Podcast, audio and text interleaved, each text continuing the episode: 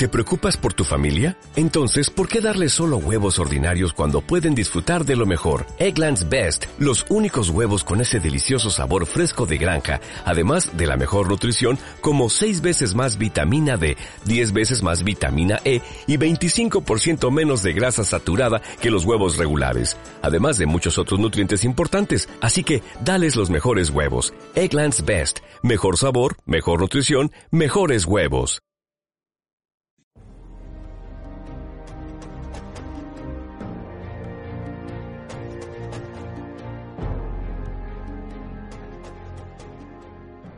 Hola, ¿qué tal? Mi nombre es Antonio Escudero. Soy profesor en el IES Fray Luis de León, en Las Pedroñeras, en la provincia de Cuenca. Y eh, en este nuevo podcast vamos a intentar eh, poner el foco sobre el segundo de los epígrafes que componen el tema dedicado a la Segunda República. En este caso se trata del bienio radical cedista desde diciembre del 33 hasta diciembre de 1935, junto con el análisis del triunfo del Frente Popular en las elecciones de febrero de 1936.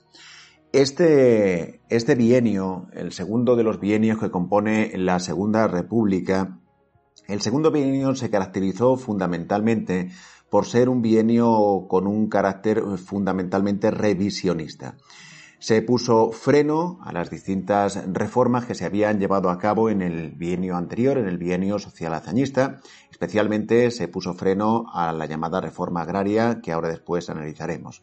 También durante estos dos años, eh, esta época viene caracterizada por un deterioro constante del orden público que desembocará a partir de octubre de 1934 en dos sucesos capitales, como son, por ejemplo, las revoluciones tanto de Barcelona como fundamentalmente la revolución de Asturias. Y así con todo, pues eh, nos vamos a centrar en un primer momento en los gobiernos radicales desde diciembre del 33 hasta octubre de 1934. Esta etapa estuvo caracterizada por el, por el gobierno del Partido Radical, que estuvo presidido fundamentalmente por Alejandro Lerroux, aunque desde el mes de mayo a octubre estuvo presidido por eh, Ricardo Samper. En cualquier caso, eh, ambos gobiernos tuvieron siempre el apoyo parlamentario de la CEDA, de la Confederación Española de las Derechas Autónomas, liderada por, ya lo sabes, José María Gil Robles. En materia de política agraria, el revisionismo de este, de este bienio le llevó fundamentalmente a llevar a cabo la llamada contrarreforma agraria. En ese en esta línea, en esta contrarreforma agraria, se derogaron eh, todas las medidas que habían llevado a la expropiación sin y sin indemnización a los grandes de España y eh, se obligó a muchos eh, campesinos, ahora ya ubicados en las nuevas tierras, abandonar dichas tierras. Aparte de la contrarreforma agraria, las tensiones se agudizaron en materia también eh, agraria entre el Ejecutivo Central, entre el Gobierno de Lerroux y la propia Generalitat de Cataluña, en relación a la Ley de Contratos de Cultivo aprobada por la Generalitat en 1934, que convertía los contratos de arrendamiento en arriendos a muy largo plazo y que también daba la posibilidad de que los rabasaires obtuvieran, pues en este caso, eh, obtuvieran la propiedad pagando a los propietarios unos precios tasados de antemano por el propio gobierno. Muchos de los propietarios vieron en, esta ley de contratos de cultivo una ley eh, de carácter anticonstitucional porque atentaba inmediatamente eh, o de manera totalmente directa contra la propiedad privada que sancionaba la Constitución del 31. De modo que se agruparon los terratenientes catalanes en torno a un partido político, a la Liga, que eh, denunció esta situación ante el Tribunal de Garantías Constitucionales. Finalmente, el Tribunal de Garantías Constitucionales falló en favor de los terratenientes catalanes y derogó esa ley de contratos de cultivo, eh, provocando que los diputados del bloque catalanista de izquierda, Esquerra, abandonaran sus escaños en el Congreso de los Diputados de Madrid. En otro orden de cosas, pero dentro de estos gobiernos de Ricardo Samper y de Alejandro Lerroux, En otro orden de cosas, cabe señalar también que en materia de política religiosa se em, ordenó la apertura de nuevo de las escuelas parroquiales, así como también se mm, volvió a asignar eh, eh, una dotación presupuestaria y económica al clero y cesaron las expropiaciones de aquellas compañías que habían quedado extintas en el bienio anterior. En, política educativa se paralizaron la construcción de escuelas, de escuelas públicas, quizá por mm, una bajada en el presupuesto, eh, fruto de la crisis económica que atravesábamos entonces, quizá porque, hemos dicho anteriormente, que se le devolvió mm, eh, el derecho a impartir eh, la enseñanza a las escuelas parroquiales. En materia, por ejemplo, de ejército, en lo militar se revisó mm, la política penitenciaria aplicada a aquellos que se habían sublevado perdón, en agosto de 1932. Entre ellos, por ejemplo, se amnistió al general Sanjurjo y también a uno de los civiles, a José Calvo Sotelo. Esta política revisionista, esta política diseñada por, el, por los gobiernos radical, con el apoyo, ya digo, de la CEDA, provocó eh, una escisión dentro de las filas del Partido Socialista, que por un lado, eh, por un lado, digamos que eh, tuvo una, una postura radical liderada por Largo Caballero, cercana a los planteamientos de, de los anarquistas que consideraban que había que romper definitivamente con, los partidos burgueses. Y, otra postura es la representada por el, por el propio Indalecio Prieto, que es una postura más moderada que pretende un acercamiento a los partidos republicanos de izquierdas. En cualquier caso, eh, independientemente de esta radicalización del PSOE, eh, sí es cierto que durante esta época, eh, y tiene mucho que ver con, esta radicalización, aunque hayamos dicho aquello de independientemente de, tiene mucho que ver el hecho de que durante esta época proliferaran tanto las huelgas como los conflictos, amparados y, fomentados también, alentados por sectores del Partido Socialista Obrero Español y por sectores también anarquistas. Todo empieza a cambiar y todo empieza todo empieza a, radicalizarse aún más cuando en octubre de 1934 tres ministros de las carteras de Trabajo, Justicia y Agricultura entran a formar parte del gobierno. La entrada de tres ministros no son tres ministros del Partido Radical, son tres ministros de la CEDA. Y la entrada de estos tres ministros de la CEDA supone para la izquierda que el gobierno de turno eh, ha hecho o ha dado un giro radical hacia el fascismo. Por eso se, eh, se eh, enciende la calle, por eso se producen más huelgas y más manifestaciones alentadas también por la central sindical UGT. El fracaso en la falta de coordinación y la contundencia del gobierno hizo que finalmente estas huelgas y estas manifestaciones apenas y tuviesen éxito en muchas capitales de provincia. Pero hubo dos escenarios en los que sí es verdad que los acontecimientos fueron especialmente graves. Estos fueron eh, la zona de Cataluña y la zona de Asturias. Estos fenómenos se conocen como las revoluciones de octubre del 34. En Barcelona, la revuelta de carácter, obrero y social dio y tuvo un componente y un carácter eminentemente político. Allí, el presidente de la Generalitat, Luis Companys, desde el balcón de la Plaza San Jaume, en Barcelona, eh, proclamó el Estado catalán dentro de la República Federal Española el 6 de octubre. A partir de ahí, el gobierno reaccionaría ante la amenaza de eh, la separación de Cataluña respecto, respecto a España eh, y desde Madrid se declaró el estado de guerra y el ejército ocupó el Palacio de, la Generalitat bajo el mando del general Batet. El resultado, las consecuencias, fueron eh, muy inmediatas.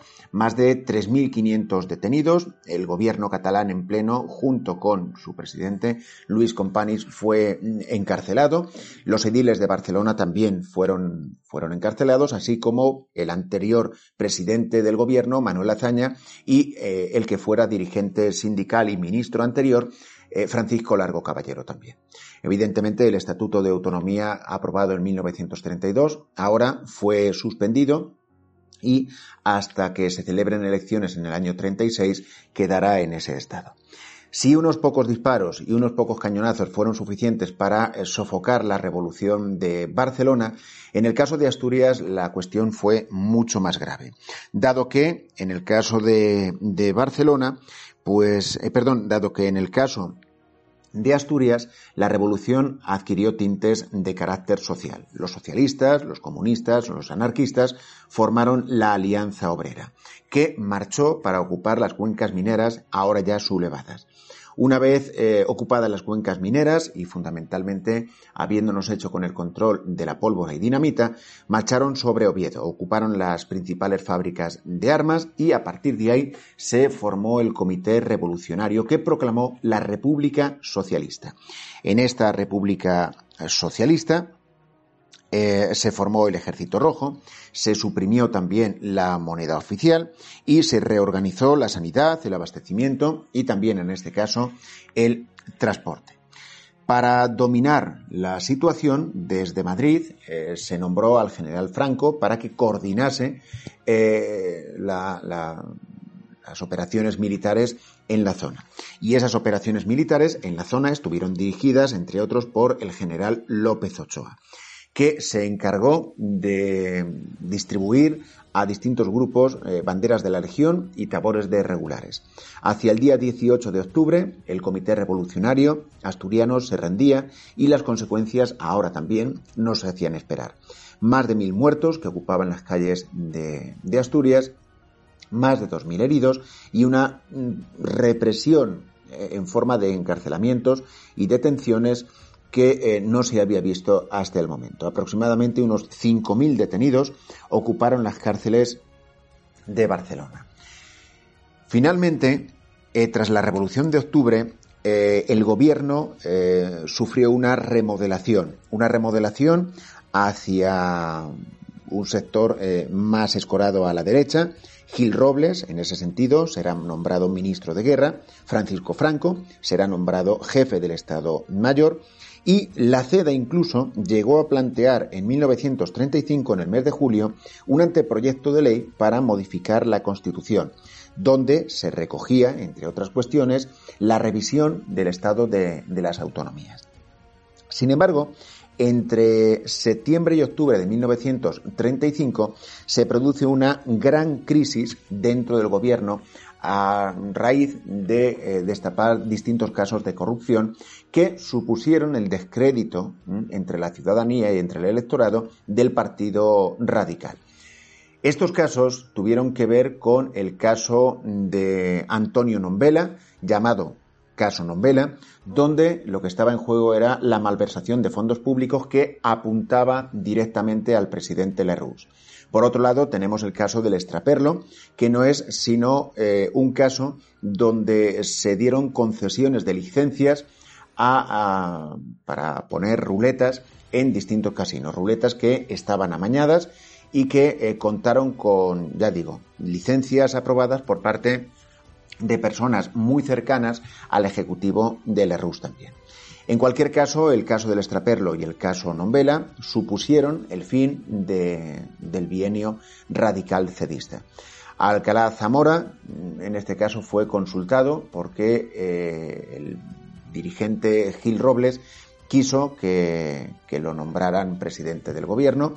Eh, Alcalá Zamora no le otorgó la confianza, así que encargó formar gobierno al centrista y liberal Portela Valladares a partir de diciembre de 1935. Sin embargo, Portela, Portela Valladares no obtuvo la confianza de la Cámara, de modo que se tuvieron que disolver las Cortes y convocar unas nuevas elecciones para febrero de 1936. En aquellas elecciones de febrero de 1936, las izquierdas y las derechas acuden a las mismas totalmente polarizadas. Polarizadas porque la izquierda decidió en este caso presentarse formando una coalición a partir del 15 de enero de 1936. En esa coalición estaban, entre otros, el Partido Socialista, Izquierda Republicana, estaba también el Partido Comunista, las centrales eh, UGT, también estaba el Partido Obrero de Unificación Marxista, en este caso el POU, y eh, algunos otros partidos que eh, en este caso no te voy a, no te voy a, confundir demasiado y no nombraremos. Este Frente Popular llevaba en su programa electoral eh, varios puntos importantes. Por un lado, la amnistía a los presos de las revoluciones de octubre de 1934 si lograban vencer en las elecciones, quedarían libres. Por otro lado, la reorganización en materia de justicia.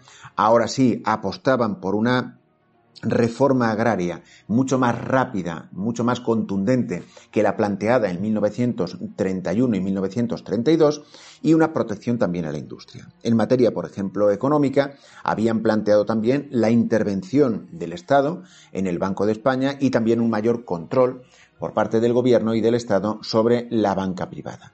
En el caso, por ejemplo, de la Central Sindical Anarquista CNT, no firmó el pacto del Frente Popular, fiel a su apoliticismo, pero sí es verdad que recomendó a sus militantes y a sus simpatizantes votar por él eh, para que los militantes que habían sido detenidos en los procesos de octubre del 34 quedaran libres de las cárceles. En el caso de las derechas, las derechas, sin embargo, fueron totalmente dispersas. Por un lado, tenemos al bloque nacional, que reunía a los monárquicos, a los tradicionalistas y a los sectores de la Liga. Este grupo estuvo acaudillado por José Calvo Sotelo. Por otro lado, estuvo la ceda de José María Gil, Robles y mm, tampoco se integró en ninguna alianza la falange española de Las Jons. A partir de ahí, las elecciones que se celebraron el 16 de febrero de ahora ya 1936 contaron con una altísima participación, un 72% del electorado acudió a las urnas y el resultado electoral favoreció a las izquierdas. Es verdad que en porcentajes y en votos emitidos el Frente Popular y las derechas casi obtuvieron un empate técnico, pero cuando analizamos el reparto de escaños, el Frente Popular obtuvo 257 escaños frente a los 139 eh, que obtuvo la derecha. Los partidos autonomistas eh, que representaban a los nacionalismos periféricos junto a los partidos centristas obtuvieron un resultado mucho más modesto de 57 escaños. La victoria en este caso le dio la oportunidad a Manuel Azaña, que apartó de la presidencia de la República a Niceto Alcalá Zamora, de convertirse, Manuel Azaña, en presidente de la República. Mientras que al frente del Ejecutivo, como presidente del Gobierno, quedó Santiago Casares Quiroga. El Gobierno, el Gobierno en este caso, eh, compuesto por republicanos y apoyados por los socialistas, empezó a tomar las primeras medidas tal y como había prometido en su programa electoral, eh, amnistió y sacó de las cárceles asturianas y catalanes a todos aquellos eh, que habían participado en las revoluciones del 34.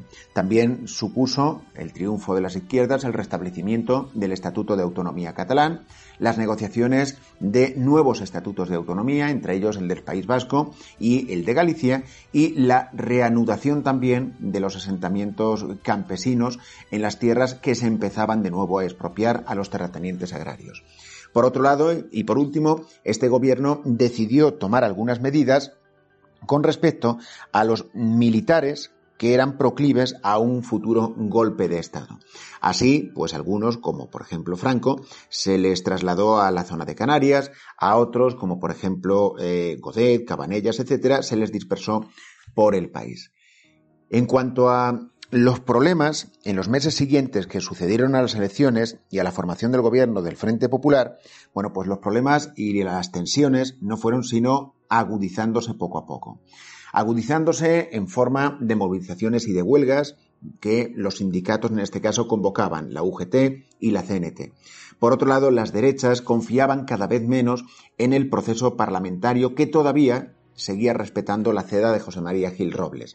Pero muy poca gente en la derecha considera ya eh, que la vía parlamentaria sea la mejor de las opciones. La posición eh, de la Iglesia española, contraria al gobierno de izquierdas, tampoco ayudó mucho y la violencia política y social que poco a poco va ocupando las calles tampoco en este caso ayuda demasiado a relajar los ánimos.